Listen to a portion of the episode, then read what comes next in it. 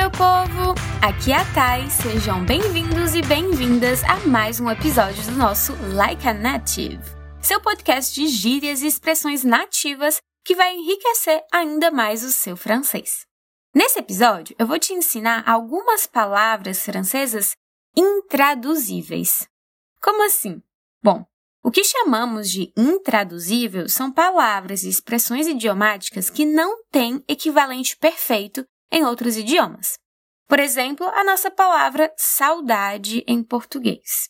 Estas peculiaridades francesas refletem uma certa representação do mundo, seja ela patrimônio, referências históricas ou uma atividade específica. Vamos dar uma olhada nesses tesouros, nessas curiosidades, nessas impressões inconscientes de nossa maneira de falar e, portanto, de pensar. Então, vamos aprender mais agora? C'est parti! Bom, a primeira expressão que eu separei é les retrouvailles. Não entendeu nada? Calma que eu vou te explicar agora.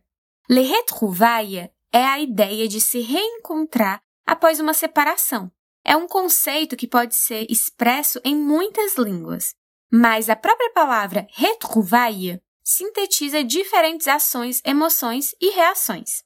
Les retrouvailles é quando nos reencontramos, nos abraçamos, nos beijamos, expressamos o prazer de nos reencontrarmos nesse momento que é muitas vezes emocionante. Então vamos ver aqui algum exemplo com essa palavrinha. Le silence est un temps de pause avant les retrouvailles des êtres passionnés. O silêncio é um tempo de pausa antes do reencontro de seres apaixonados. Um outro exemplo. Une gare est le plus bel endroit pour des retrouvailles parce que c'est normalement les lieux de séparation. Uma estação de trem é o lugar mais bonito para reencontros, porque normalmente é o lugar da despedida.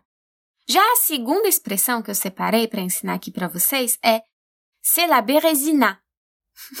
então, essa aqui é um pouquinho mais complicada.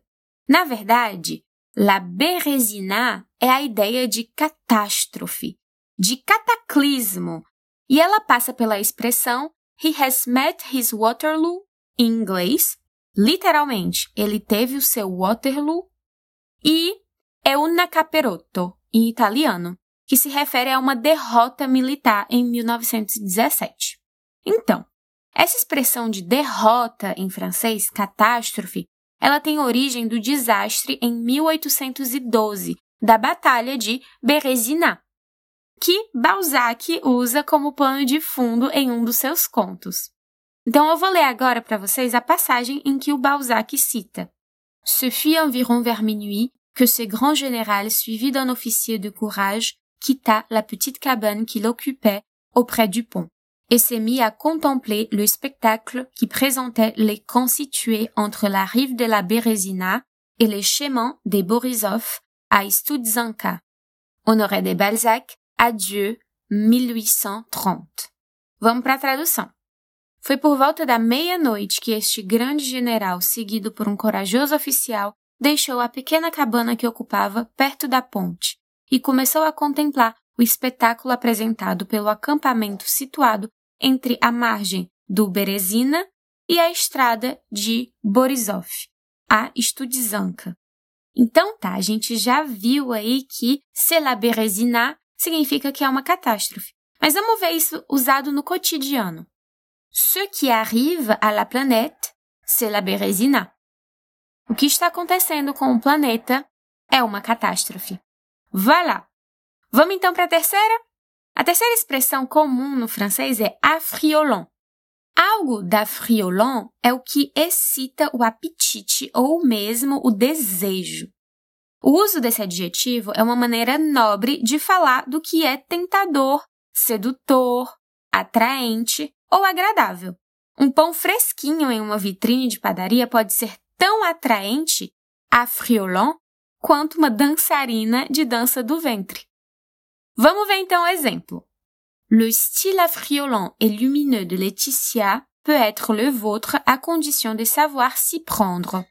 O estilo sedutor e luminoso de Letícia pode ser seu se você souber como fazê-lo. Interessante, né? Essa palavra? Affriolant. Mas vamos então para a quarta expressão. Allez, on y va. A quarta expressão é dépayser. Olha só, dépayser. Être dépaysé, ou seja, ser dépaysé, significa mudar de país, variar o seu modo de vida, os seus hábitos, mudar completamente. Então, todos podem entender essa sensação de estar confuso, fora de fase, desenraizado, desorientado ou até desconcertado. Mas o verbo dépayser é rico em significados em comparação com seus sinônimos e traduções. Então, le dépaysement é o oposto de rotina. É um resultado positivo quando você sai de férias, quando você desembarca em um mundo muito diferente. Dizemos que estamos dépaysés diante de um mar azul turquesa quando você mora na França, enquanto um brasileiro estará mais dépaysé estando em Paris. Ou seja, mudou de contexto. Mas se ainda não entendeu bem, calma, vamos para um exemplo. On cherche à se dépayser en lisant, et les ouvriers sont aussi curieux des princes que les princes des ouvriers. Buscamos uma mudança de cenário lendo, e os trabalhadores são tão curiosos sobre os príncipes quanto os príncipes são sobre os trabalhadores. Ou seja, o que o Proust quis dizer nessa passagem aqui é que um tem curiosidade sobre a vida do outro e gostaria de mudar de contexto, mudar de cenário, ou seja, se dépayser. Agora, bora para a última? Essa é bem interessante também. Se recroqueviller. Vamos repetir então. Se recroqueviller. Esta palavra muito francesa refere-se a uma posição física que assume diferentes formas dependendo da pessoa. Então, um indivíduo enrolando-se, dobrando-se, colapsando sobre si mesmo é o que a gente vai chamar de se recroqueviller.